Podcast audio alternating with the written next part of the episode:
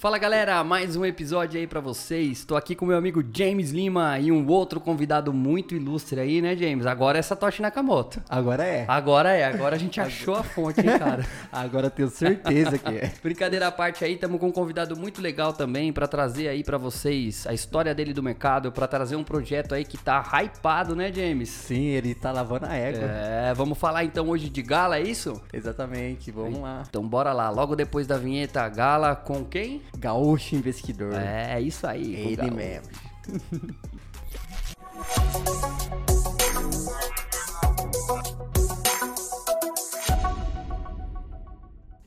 Bom, James, então vamos começar aí o episódio. Mais uma vez vou te transferir a palavra para você chamar o nosso convidado especial, chamar o Gaúcho. E de antemão, Gaúcho, seja muito bem-vindo aí. O James vai te apresentar para que você possa aí falar sobre esse projeto da Gala pra gente. Bom, o Gaúcho, ele faz parte aí também do Boteco Cripto, eu conheci ele por lá. Eu, ele e o Gabriel no começo, onde tudo era mato, a gente fazia os space e hoje a comunidade é bem grande, né? E o Gaúcho também, fiquei sabendo que agora ele não tá participando mais dos space que toda terça-feira ele lava os coletes dos caras do jogo, né? Ele disse que vai jogar bola, mas eu tô ligado que é mentira isso. Ele só lava o colete. E é um cara gente boa, a gente sempre tá fazendo uma live também no canal dele, inclusive vocês que tá escutando esse podcast, vai lá no YouTube e escreva lá Gaúcho Investidor e segue ele que o cara é fenomenal, sempre tá passando aí umas visão bacana, inclusive ele passou o projeto da Gala quando valia absolutamente quase nada e hoje ela tá explodindo aí. E que daqui a pouco ele vai falar. Mas e aí, Gaúcho? Aí se apresente, fala sobre a sua história no mercado, como que você conheceu o mercado cripto, se você investe também em outros mercados, no mercado tradicional, manda bala. Show, galera. É um prazer estar aqui com vocês hoje. Eu quero dizer, primeiramente, que eu dou show de futebol e eu comecei no mercado, prim- primeiramente no mercado cripto, e depois eu fui pro mercado tradicional. Eu muito se falava do Bitcoin lá em 2018. Eu tinha al- alguns amigos que estavam falando, estavam investindo, e eu comprei a primeira vez o Bitcoin e Ethereum dentro do mercado do Bitcoin. Lá naquele momento, lá em 2018, nós já tínhamos um pequeno boom de algumas outras criptomoedas. A Ripple estava com uma grande valorização, o próprio Bitcoin Cash teve uma grande valorização naquela época, mas naquele momento eu não entendia muito de mercado. Eu simplesmente comprei e não sabia o que, que era blockchain, não sabia o que, que fazia o Bitcoin, qual a funcionalidade da Ethereum, e isso eu acabei aprendendo com o tempo. Junto com os investimentos ali em criptomoedas, eu comecei a investir pela B3 e comecei a comprar ações, ãh, ações estrangeiras, fundos imobiliários e fui ãh, surfando ali pouco da alta do Bitcoin, um pouco da alta do Ethereum. Ãh, Ripple teve um movimento muito estranho em 2018 que ele foi de um real para oito reais naquele momento e muito começou a se falar, ah, Ripple pode ser o novo Bitcoin e hoje é essa porcaria que tá aí até hoje, não, não andou, não andou nada daquela época ah, até hoje. Inclusive lá naquele momento, eh, pouco se falava de outras cripto, mais era Bitcoin e Ethereum, tinha uma onda lá do Bitcoin Cash. Eu acabei pegando uma valorização em Bitcoin Cash também, mas ah, é uma criptomoeda que logo depois eu já vi que não tinha fundamento e larguei. Então, naquele momento, eu comecei os estudos sobre Bitcoin. E logo depois, em 2019, vem um- uma queda no mercado cripto que dura um tempão, né? O mercado cripto começa a cair, o Bitcoin dá uma, dá uma desabada, outras criptomoedas todas vão caindo. A própria Ripple desaba quase 80% lá do dia para noite. Então tivemos uns movimentos bem estranhos e um, um bear market que durou muito tempo. Só que eu mantive meus investimentos, mantive o aporte, continuei aportando em Bitcoin, Ethereum. Depois surgiu a Binance dentro do mercado. Depois eu conheci a Binance, porque o mercado do Bitcoin, ele era o, acho que o maior mercado aqui dentro do Brasil. E depois eu comecei a investir através da plataforma da Binance, que tinha mais criptomoedas. Então ali eu consegui estudar outros projetos e, inclusive agora nesse momento de 2021, nós estamos vendo grande valorização em projetos que eu falei no meu canal lá. Eu falei sobre a Gala. Inclusive eu tenho um quadro que é do zero ao 100 mil. Eu montei uma carteira para o canal para explicar para a galera o meu racional, como eu estava investindo em determinadas criptomoedas. Então a minha primeira criptomoeda a comprar lá no do zero ao 100 mil foi Gala Games. A segunda criptomoeda foi Send, agora no, no segundo vídeo. Então a Gala e Send eu acabei surfando é, boa alta. Ali nos 0,45 centavos centavos. Eu comprei a 0,08 a Gala e em 0,50 centavos eu acabei realizando a metade do lucro. Então hoje nós estamos quase chegando a 0,70 centavos na Gala Games e então estamos, estamos vendo essa forte alta da criptomoeda e eu acredito que ela ainda tem fundamento para subir mais ainda. Legal, Gaúcho. Eu basicamente estava também presenciando esse período do mercado cripto quando XRP era o assunto do momento, todo mundo estava falando que ia superar o Bitcoin e basicamente nesse período do mercado existia vários Bitcoin killer. Tava inclusive comentando isso com o Samuel ontem. Você pode perceber que já saiu de pauta, já não existe mais Bitcoin killer. Agora é o Ethereum killer.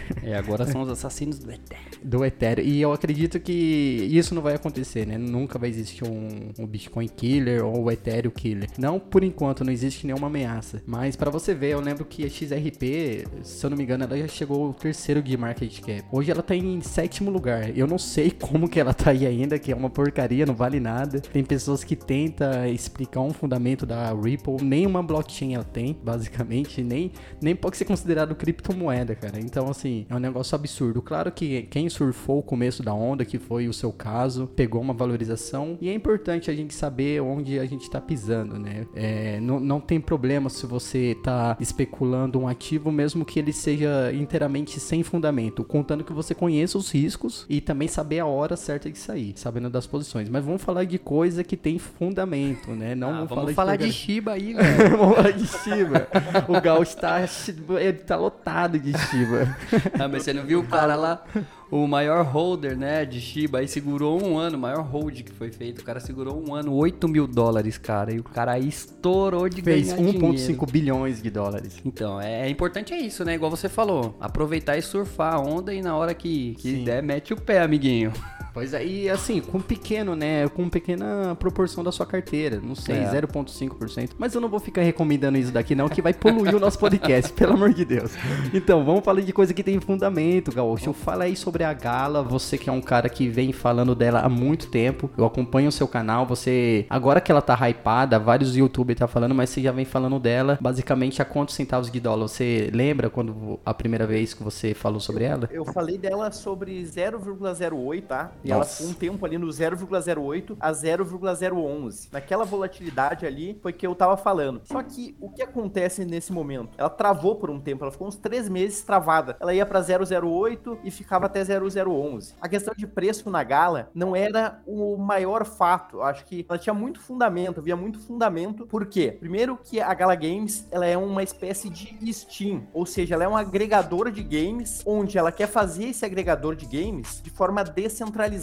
Então eu entendi que era um projeto ambicioso, poderia dar muito certo. Claro, eu sempre medi o risco, tá, dentro da, da Gala, mas eu via que tinha grande potencial. E eu fui ver, o meu segundo modelo avaliativo é, tu vai ver a equipe, quem tá por trás da Gala Games? É uma pessoa desconhecida do mercado? É algo, alguém conhecido? E então eu vi que era o, o fundador, era o Eric Schemeyer, que é um cara que ele é bastante conhecido por ser o cofundador da Zynga Games. A Zynga Games é uma empresa listada em bolsa de valores nos Estados Unidos. Ele já estava dentro do, do mercado, então ele tinha um know-how muito grande eh, nesse mercado de jogos e ele queria colocar vários jogos ali dentro da pla- plataforma da Gala. Eh, então ele tinha Tal Star, eh, ele tinha Spider Tanks, ele tinha alguns jogos ali que ele ia começar a rodar dentro da plataforma da Gala Games. E por ele ter muito know-how, eu acredito que o- alguns inve- pequenos investidores começaram a olhar para o projeto da Gala. E foi quando eu olhei lá no começo, um pouco do começo desse ano, eu comecei a olhar para Gala Games. Então ele já tinha feito alguns, alguns jogos, como ele fez jogos de poker, ele fez o Mafia Wars, ele tinha feito Farmville, tudo dentro da Zynga. E a equipe da Gala hoje já tem mais de 60 funcionários. Mas quando ela montou lá, ela já tinha uns 40, 50 funcionários, eh, pessoas voltadas ali, eh, algumas pessoas voltadas dentro do Vale do Silício e que tinham muito know-how de games. Então, isso é muito importante quando você vai fazer um avaliativo de, de uma criptomoeda. E também eu olhei o market cap. Naquele momento lá de market cap, ela tinha eh, 500 milhões de dólares em market cap. Hoje nós estamos chegando quase em 5 bilhões. Então, tá quase 10 vezes mais o, aquele valor que estava naquele momento. Então, eu, eu consegui pegar toda essa valorização, reduzir a posição pela metade, mas ainda tenho boa exposição em Gala Games e pode ser que ela continue valorizando, porque os jogos dela estão saindo agora, né? Então tá tendo os jogos, ela tem uma, uma plataforma de NFTs, que são os tokens não fungíveis, onde próprios armamentos de alguns jogos ou tanques de alguns jogos serão uh, NFTs. Então, ela quer basear todos os jogos ali dela em tecnologia blockchain e colocar ali os itens como se fossem NFTs. Então, vai transformar todas essas tecnologias, tudo isso de forma descentralizada. Então, imaginem só, uma Steam descentralizada, onde eles vão criar games novos. Aí. Então, pode ser que um ou dois games que a Gala crie pode estourar no mercado.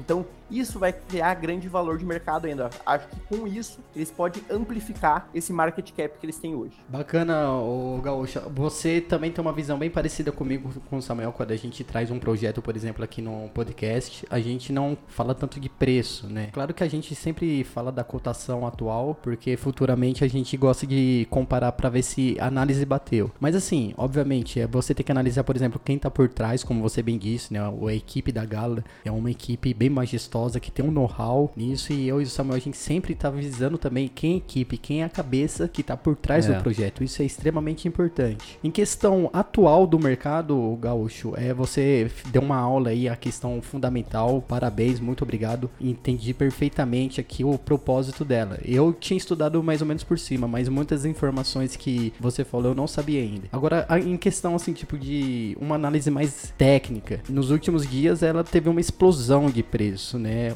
Somente hoje ela está tendo uma valorização de 44%. Nos últimos 7 dias, uma valorização de 200% e no último mês, uma valorização de 680%. Que é mais, pai? Que é mais? é, assim, é um negócio absurdo, né? Absurdo, é louco, explosivo. É, se você for lá no Crypto Burble, que é um site, é, aparece as criptomoedas que mais teve desempenho nos últimos 30 dias, né? Ou você escolhe o período. E eu vi que a Gala tá na frente que a Seng, né? Valorizando mais que a Seng nesse mês. Da top 100 ela é a que mais se valorizou nesse mês. Então o negócio está explosivo. Você acha, na sua concepção, que vale a pena, pensando obviamente para longo, né, longo prazo, médio e longo prazo, vale a pena fazer um aporte agora? A pessoa que está ouvindo esse podcast vê que ela está aproximadamente 70 centavos de dólar. É, seria interessante ou esperar uma correção? Olha, eu acredito hoje que o grande boom da Gala, o grande potencial de valorização uh, já passou, já, já, tinha, já tinha pegado esse grande boom. Claro que ela pode multiplicar hoje talvez quatro, cinco vezes ainda. Mas é, essa semana tá tendo muita euforia na gala. Tá te, entrando muita gente que não sabe o que está fazendo com a gala, não sabe o que a gala faz. E provavelmente muita gente vai sair quando a gala dá uma lateralizada ou quando a gala cair muito. Então eu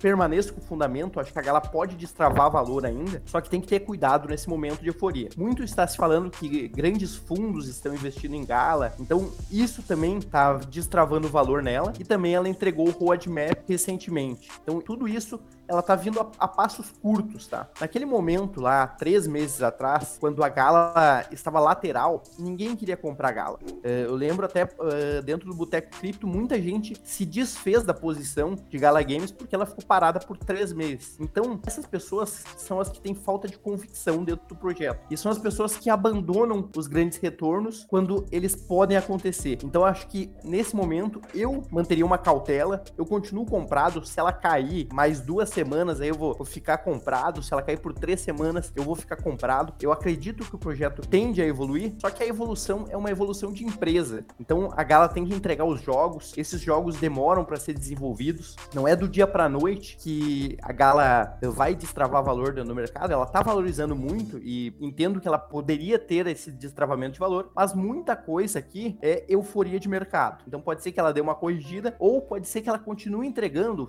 mais parcerias, é, consiga destravar mais valor com games explosivos. Só que é, eu tô posicionado, me mantenho posicionado a 0,69, a 0,70. Se ela cair a 0,40, eu vou continuar posicionado, porque eu acredito no fundamento dela. Bacana, Gaúcho, porque realmente eu vi essa explosão, eu mesmo não estava posicionado nela. Eu tenho um amigo que tinha comprado ela lá embaixo e ficou um tempo, né? Tava virando quase uma stablecoin. Ela não ia nem para baixo nem para cima. E ele acabou vendendo há umas duas semanas atrás. E hoje mesmo ele começou comentou comigo é o Luiz. Ô Luiz, se você tá ouvindo o podcast, você tá com dor de corno, que eu sei. Você mesmo Ô, falou, dor de corno. Ô Luiz, você perdeu toda a valorização. cara, é isso dói, cara. Isso dói, porque você tem que confiar num fundamento. Aí eu sempre falo isso para quem tá entrando no mercado cripto. Não adianta você ficar pulando de galho em galho, mas o Luiz não é um amador, ele já tá bastante tempo no mercado. Mas infelizmente a gente humano, a gente comete esses erros, né? É, é comum quando você tá no começo do mercado. Eu já cometi esses, esses erros é, inúmeras vezes. É, então, a melhor maneira para você entrar no ativo, independente se ele teve uma valorização exponencial ou não, é fazer entradas parciais, né? É, porque você consegue pegar preços muito melhores do que você dá ao win, né? Fazer uma ah, entrada com o preço tudo. médio melhora, né? exatamente, o famoso preço médio. É, sim, eu concordo com isso que tu tá falando, e inclusive por isso que eu, que eu reduzi minha posição. Eu acho que eu embolsei boa parte do lucro já, então tenho essa parte em caixa. Nesse momento eu, eu não tô com uma. Eu tô procurando algum projeto para investir esse caixa que eu tirei da gala e continuo com a outra metade da posição. Então ela continua vindo valorizando. Acho que a gala pode entregar mais ainda, mas isso são movimentos de curto prazo. Então tem que ter uma gestão de risco. Pode ser, por exemplo, ela cai agora a 0,30. O que, que a galera faz? Vende a 0,30 lá na queda. Então é aí que a galera perde o dinheiro. Então, se você acredita no projeto, você estudou o projeto, você se mantém lá por um tempo e você consegue fazer bons lucros com um, um espaço mais longo de tempo. É, o Gaúcho, é, você também, você acabou de falar aí na introdução, quando você se apresentou, que você também tá uma parte no mercado tradicional. Você tá como? 50% cripto, 50% no mercado tradicional? Como que é? Tá bem nessa posição hoje, 50-50, e muito disso é por conta da alta das criptomoedas e por causa da queda da bolsa, tá? Eu tava mais exposto em bolsa brasileira uh, e bolsa dos Estados Unidos e também em fundos imobiliários do que a minha exposição em criptomoedas. Só que como as criptomoedas começaram a se valorizar muito e eu acabei acertando alguns projetos, ela, a posição minha ficou 50-50. E nesse momento, eu acho que não vale a pena eu tirar uma parte das criptomoedas para colocar em bolsa tradicional, principalmente porque nós estamos vendo uh, projetos que tendem a evoluir muito, como é o caso da Send, como é o caso do metaverso, como é o caso de algumas blockchains que estão vindo aí com contratos inteligentes. A própria Avax é um projeto que eu venho falando há muito tempo e ela teve grande valorização. Então acho que tem uh, muitos projetos que podem valorizar muito ainda no mercado cripto. Mesmo no ano que vem, eu sei que a galera tá prevendo o ano que vem seja um desastre aí pro, pro mercado cripto, talvez venha talvez venha aí o beer market nesse mercado, só que eu acredito que poderemos ainda ver grandes altas no ano que vem. Mesmo com que o Bitcoin venha a cair muito, eu acho que, que algumas criptomoedas podem gerar alfa, principalmente porque eu tô vendo hoje uma geração de equity uh, dentro das empresas. Então, você quer par participar da governança da Send, você quer participar da governança da Gala, você quer par participar da governança da Aeron. Então, eu acho que uh, as pessoas mais novas estão entendendo uh, que tem um equity por trás das criptomoedas também, o que elas só viam dentro do mercado de ações. Legal, Gaúcho. E deixa eu te perguntar uma coisa, Gaúcho, uma dúvida minha aqui. Eu migrei aí do mercado tradicional para o mercado cripto, né? Só que eu já tô full cripto e eu atualmente não, não tenho exposição nenhuma em B3. Eu tinha também alguns fundos imobiliários, é, tinha diversificado meu capital é, na Nasdaq por intermédio da Avenue, mas depois que eu conheci o mercado cripto, para mim foi e comecei, lógico, me expor de forma devagar, né? Como o James sempre fala de miteridização, fui tomando pequenas doses do veneno de cripto. Depois que eu atingi um certo nível aí desse veneno, para mim não fazia mais sentido estar tá exposto em B3 e nem ações tradicionais. Você conhecer no mercado a fundo cripto, como você conhece, estudando esses projetos, é, o que te motiva ainda a permanecer na B3? Qual que é a sua estratégia, o seu setup de investimento? Na verdade, a B3 para mim é, é como se fosse uma renda fixa. Então, para mim, ali é uma renda que eu, que eu só vou reinvestindo, mas eu não olho muito a B3. Então, eu tenho alguns ativos, faço alguns aportes, só que o meu racional é o seguinte: no último bear market, as criptomoedas acabaram tendo grande desvalorização, enquanto a B3 acabou uh, valorizando, ou as próprias ações dos Estados Unidos, as stocks, né? Elas acabaram valorizando frente ao Bitcoin. Se você olhar no longo prazo, isso, isso não faz nem sentido, na verdade. O Bitcoin supera todos os ativos né? Supera uh, BDR, supera fundo imobiliário, supera B3. Só que naquele momento momento que eu não sabia muito bem o que eu estava fazendo no mercado cripto, eh, eu tinha algumas posições ruins, como foi o caso da Ripple. A Ripple, na verdade, eu mais perdi dinheiro com Ripple do que ganhei. O Bitcoin Cash, eu acabei empatando a minha posição porque eu não tinha muito conhecimento. Só que o mercado,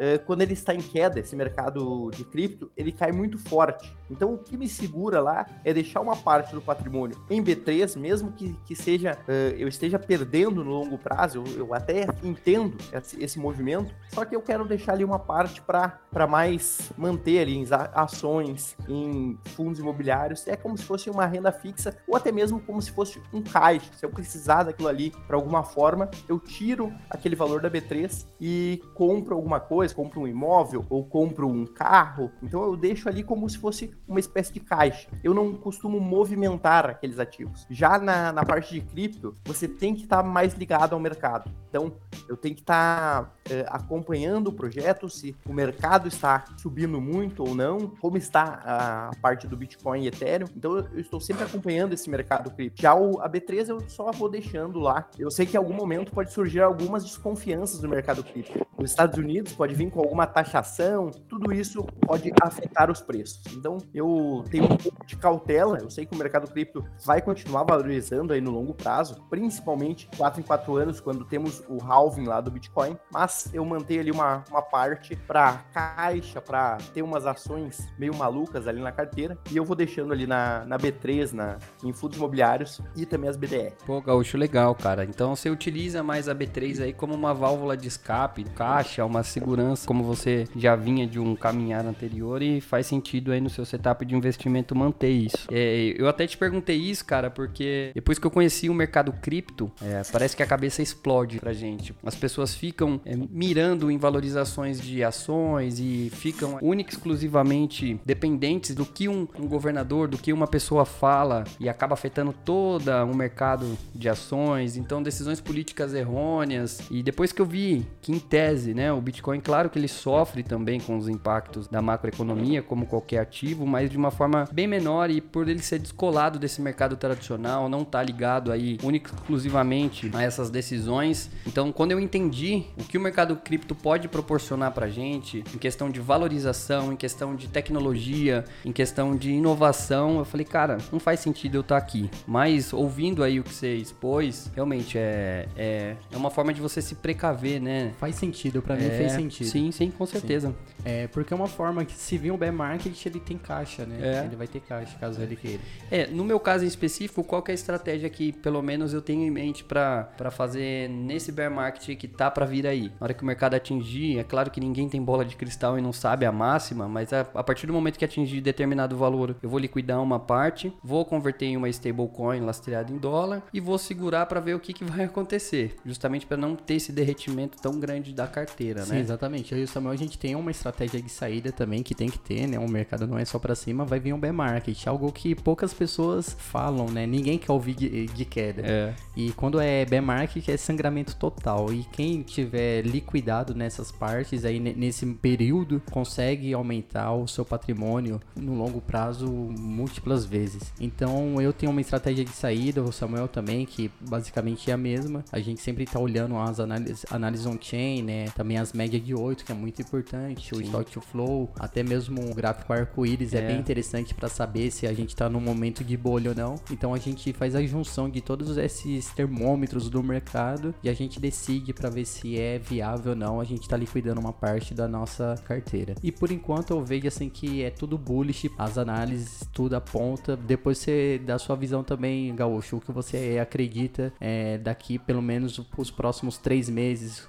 se o mercado ainda existe uma probabilidade de continuar subindo ou não. Eu vejo que o mercado cripto tende a continuar subindo. Hoje essa é a minha visão para os próximos três, quatro meses. Só que é um mercado que você tem que acompanhar de perto porque pode acontecer uma notícia do nada e o mercado cair, que é um mercado que tem muita alavancagem. Então hoje nós temos pessoas operando o Bitcoin 10 vezes, pessoas é. operando o Bitcoin em opções, eh, tanto put como call. Então é um mercado muito alavancado. Quando cai, desaba. Quando sobe, eh, sobe forte. Então tem que tomar cuidado, tem que olhar ali uh, no, na ponta do olho. Eu faço uma análise semanal ali de como eu acho que o mercado está indo, para onde o mercado está indo. Por exemplo, nesse momento nós estamos numa lateralização do Bitcoin e da Ethereum. Então, tem um ponto de acumulação ali, onde você consegue comprar uh, o Bitcoin um pouco mais barato ali do topo histórico e o Ethereum também mais barato do que o topo histórico. E então você pode acumular e acumulando lá, uh, fazendo aportes semanais. Inclusive a Binance essa semana uh, colocou um mecanismo novo, onde você consegue uh, colocar lá, ah, vou aportar 100 dólares por semana, ou vou aportar mil dólares por semana. Ou se a pessoa tem menos, vou aportar 10 dólares por semana. Então tu consegue fazer um racional, onde você tem um investimento toda semana, onde você compra o Bitcoin e você vai estar ali dentro da média de 8 semanas. Olha que bacana, eu não conhecia essa funcionalidade da Binance, é bem interessante. Legal mesmo, cara. É, para fazer um preço médio, isso é interessantíssimo. Eu e Samuel também, a gente sempre tá de olho na macroeconomia. Não adianta se tudo aponta alta no mundo de criptomoeda, pro Bitcoin, mas se a macroeconomia está muito fragilizada. Por exemplo, foi o caso do primeiro calote da Evergrande, né? É. Quando teve o anúncio de uma possibilidade de um calote. Tudo foi água abaixo, né? Uhum. S&P, Bitcoin também teve um, um derretimento legal e depois voltou a recuperar. Então, assim, a macroeconomia é extremamente importante estar tá, também no, no seu radar, em questão de se, se é um momento bom de compra ou não, se é segurar. Então, a gente sempre tem isso em mente. Até porque, igual como eu falei anteriormente, embora o Bitcoin seja em tese descolado do mercado tradicional, ele sofre os impactos, porque as pessoas é, no mercado tradicional veem o mercado de cripto como mais volátil. Então, o investidor, o que, que ele pensa? Pô, mercado tradicional está despencando, a empresa vai dar um calote, então o que é mais volátil vai cair muito mais. Eu vou, vou me resguardar aqui, vou tirar o dinheiro de lá, vou alocar para não sei o quê. Então gera uma desconfiança maior que acaba respingando no mercado cripto de toda forma. Uh, sim, eu concordo. Eu acredito que com, com essa questão da macroeconomia, se via um problema, como foi o coronavírus, por exemplo. O coronavírus acabou tendo um problema lá em março de 2020, todas as bolsas despencaram e o Bitcoin naquele momento despencou também. E as pessoas se questionavam falando assim: "Ah, mas não, o Bitcoin não é para proteger, não é para proteção". Só que não, era uma crise de liquidez. Então a galera queria vender os ativos que elas tinham e colocar em dinheiro. Então elas liquidavam todas as posições. E as alavancagens, muita gente que estava alavancado ou virou a mão.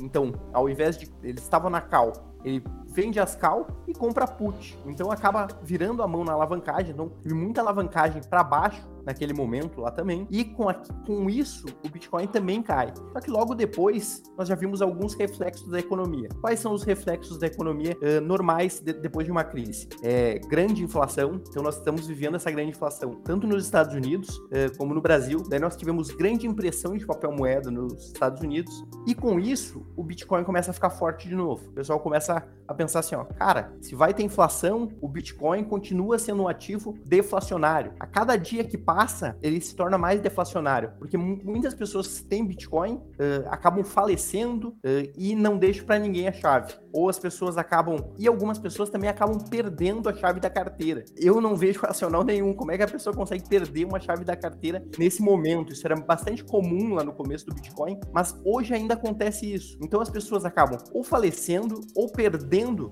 as suas carteiras e com isso, cada vez mais nós temos menos Bitcoin no mercado. E de 4 em 4 anos, nós temos o halving, ou seja, onde a oferta do Bitcoin fica menor, ela reduz pela metade. Então, a tendência do Bitcoin é nós termos maior demanda e a oferta vai diminuindo com o tempo. Isso vai tornando ele um ativo deflacionário perante outros ativos, perante a, a, bolsa de valores, perante o próprio dinheiro estatal. Nós estamos vendo muitos erros acontecendo, não são poucos. E vários exemplos nós estamos vendo de Uh, governos estão errando muito na questão do dinheiro estatal. O Brasil, uh, o câmbio foi lá em cima e tem um ponto que eu sempre vejo. Se você pegar um vídeo aí de três anos atrás, tem pessoas, youtubers, falando que foram viajar, ah, o dólar tá muito caro a três reais. se, você pegar um, é. se você pegar um vídeo de dois anos atrás, vai ter uma pessoa, ah, mas o dólar tá muito inocente. caro a quatro reais. Agora é um sonho. Se, se vocês falar, mas hoje, cara, hoje eu vejo muitas pessoas falando o seguinte, cara, o dólar tá muito caro a 5,50. Será que tá caro? Será que o dólar não tá barato? Será que a galera sempre vê com essa visão? Porque o que acontece? Na história do a história monetária do Brasil, mostra que o Brasil, ele tem mais inflação do que os Estados Unidos. E nós já tivemos nove moedas na história do Brasil. Então, Com isso, a tendência é que o Brasil continue eh, com uma inflação maior e continue perdendo para o dólar. E perante o Bitcoin, mais ainda. Então, nós temos dois problemas dentro do Brasil que eu acredito que o dólar, com o tempo, ele vai continuar se valorizando. Então, nós poderemos ver um dólar custar seis reais, um dólar custar sete reais. Isso é questão de tempo. Acredito que com a evolução aí, com, a, com cada vez mais inflação e também com governos ruins, tá? Porque entra governo, sai governo, nós temos medidas muito populistas dentro do Brasil. E isso acaba afetando dentro da inflação e outros diversos problemas. Eu acredito que o Brasil é difícil solucionar os problemas do Brasil. E eu acredito que quem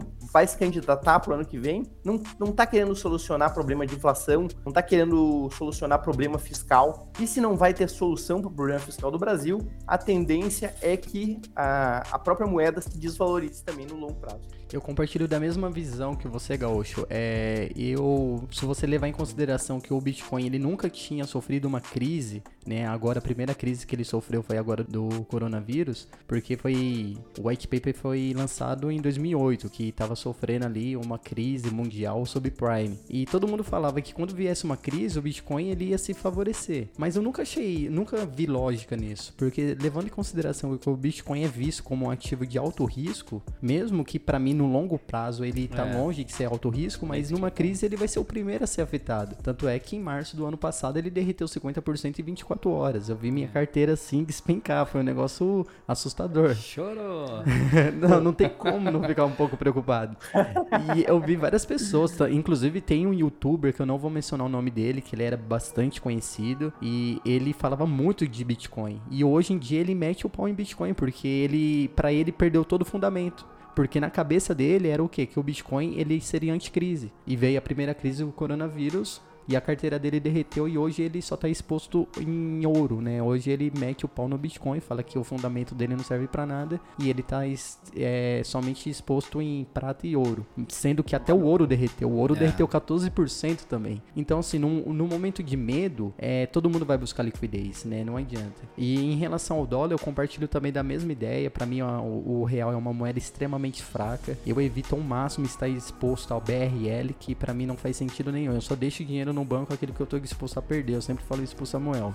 É. Né? O resto tá tudo em, em, criptomoeda. Eu prefiro deixar stablecoin em dólar do que deixar em real. É, eu lembro que no começo do ano, vários especialistas falando que o dólar, o câmbio, a gente ia voltar por 4,50. Eu olhei aquela matéria, eu tava passando no UOL e várias outras notícias aí de investimento, né? Economia também do G1. Eu vi e pensei, cara, como que os caras conseguem falar uma asneira dessa, sabe? Falando com maior convicção que o, o real ia voltar 4,50 frente ao dólar. Para mim não fazia sentido nenhum. E hoje a gente vê o nosso câmbio aí que está longe da previsão dos especialistas, longe mesmo. E também se você pegar a nossa inflação IPCA desse ano, tá beirando os 12%. É. Os Estados Unidos fez o balanço agora que deu 5%, né?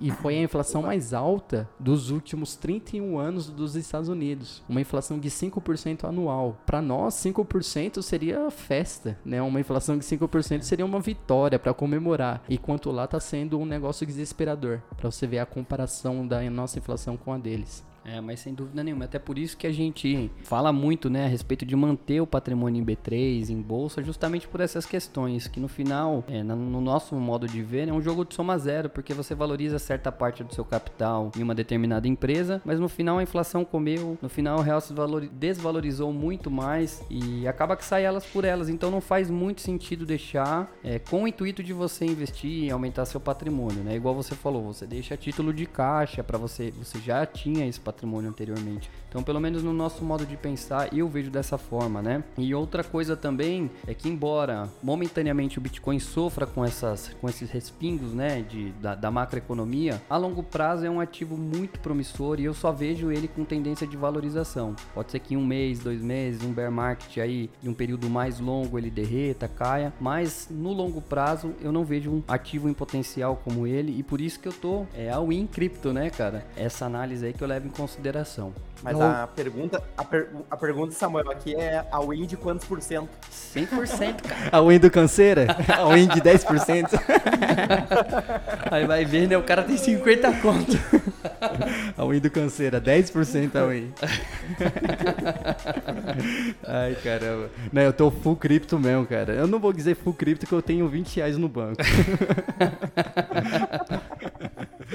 Ô Gaúcho, é, então, considerações finais. Primeiramente, eu tenho que agradecer você aí, o comparecimento, parceiro nosso, sempre tá aí é, trocando ideia, é, trocando conhecimento também. Você é um cara aí que eu admiro. E a gente sempre também tá aí no, no seu canal no YouTube, falando de alguns projetos. A gente comentou da Aaron de um tempo atrás, que foi um projeto aí que teve uma valorização bem legal. Mas eu não de ficar falando de preço, né? Isso não é interessante porque isso é uma consequência. É, se o projeto é bem fundamentado, uma equipe que entrega o que promete, é uma consequência que o mercado vai premiar esse projeto e as pessoas que investem nele. Mas de qualquer maneira, eu agradeço você aí também. Infelizmente você não mais é, tá mais nos space, né? Tá fazendo falta porque você tem que lavar o colete dos caras. Mas eu entendo perfeitamente, cara. Tem que lavar mesmo porque jogar com colete sujo não dá não.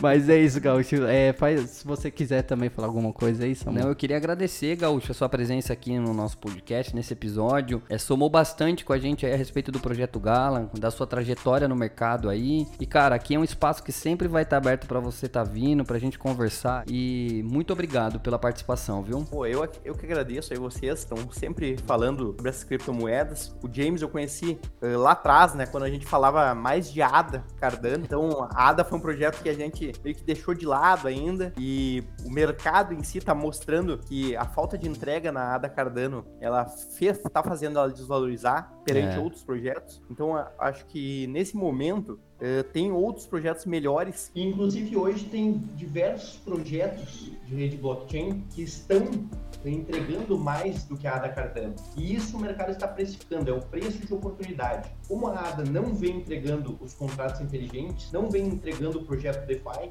vem projetos como o caso da Avax, como é o caso da Erond, como é o caso da própria BNB. Então esses projetos aí estão vindo, valorizando mais do que a ADA Cardano. E a ADA Cardano acabou ficando estacionada no mercado sem entregar ainda. Pode ser que ela entregue com o tempo? Pode, porque é um projeto lento. E eles falaram lá no começo que é um projeto lento. Só que está muito lento e o mercado tinha muitas expectativas para a ADA, que eu acredito que muitas das, expec- das expectativas não foram cumpridas. Então eu agradeço muito aí participar com vocês.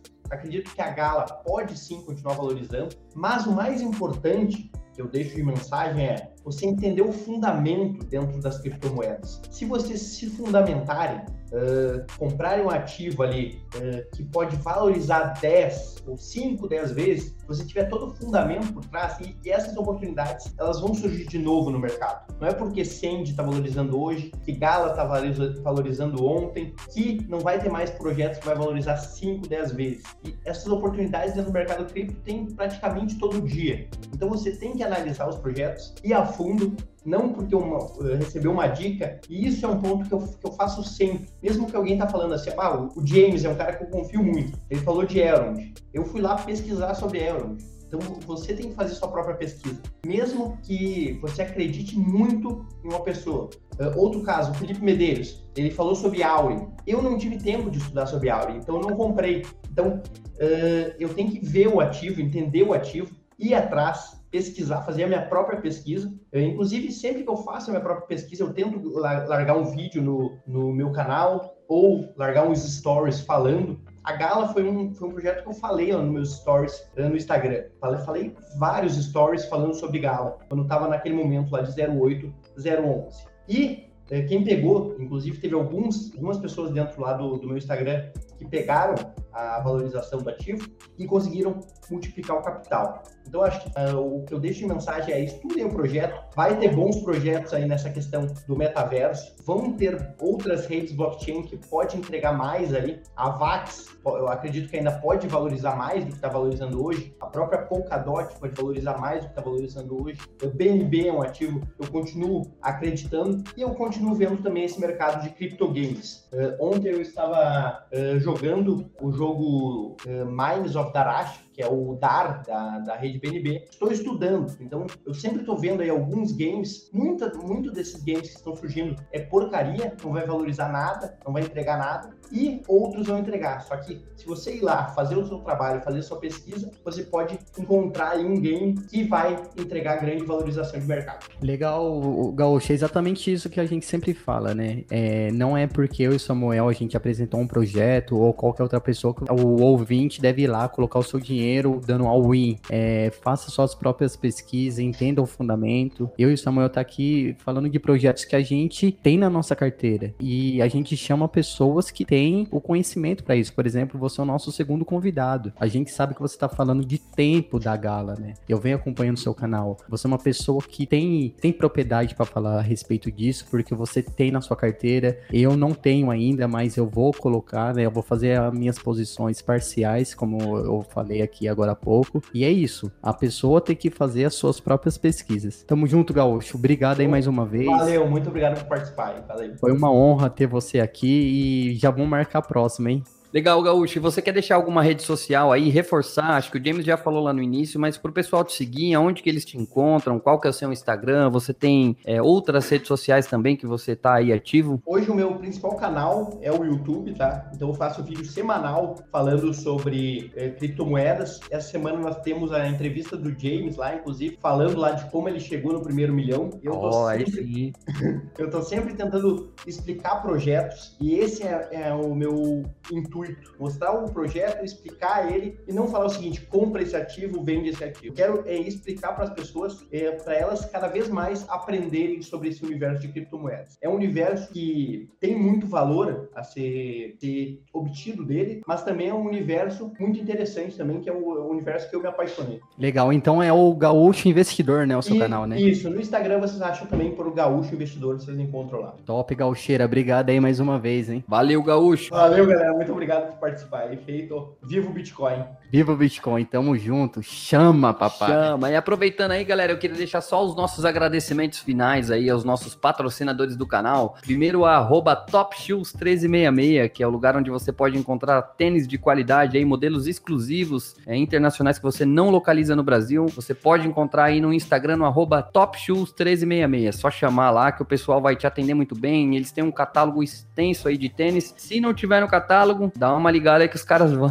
manda o um modelinho a foto lá que os caras correm atrás para você, beleza? E um outro patrocinador também no nosso canal aí que a gente não pode deixar de mencionar sempre é o arroba Fast Art Design, que é o Tafarel, e ele produz aí cartões de visitas, logotipos, arte gráfica. Então se você tá precisando qualquer coisa aí do ramo, procura lá no Instagram arroba Fast Art Design. E galera, espero que vocês tenham gostado desse episódio aí. E chama, né, James? Chama! Chama na galinha!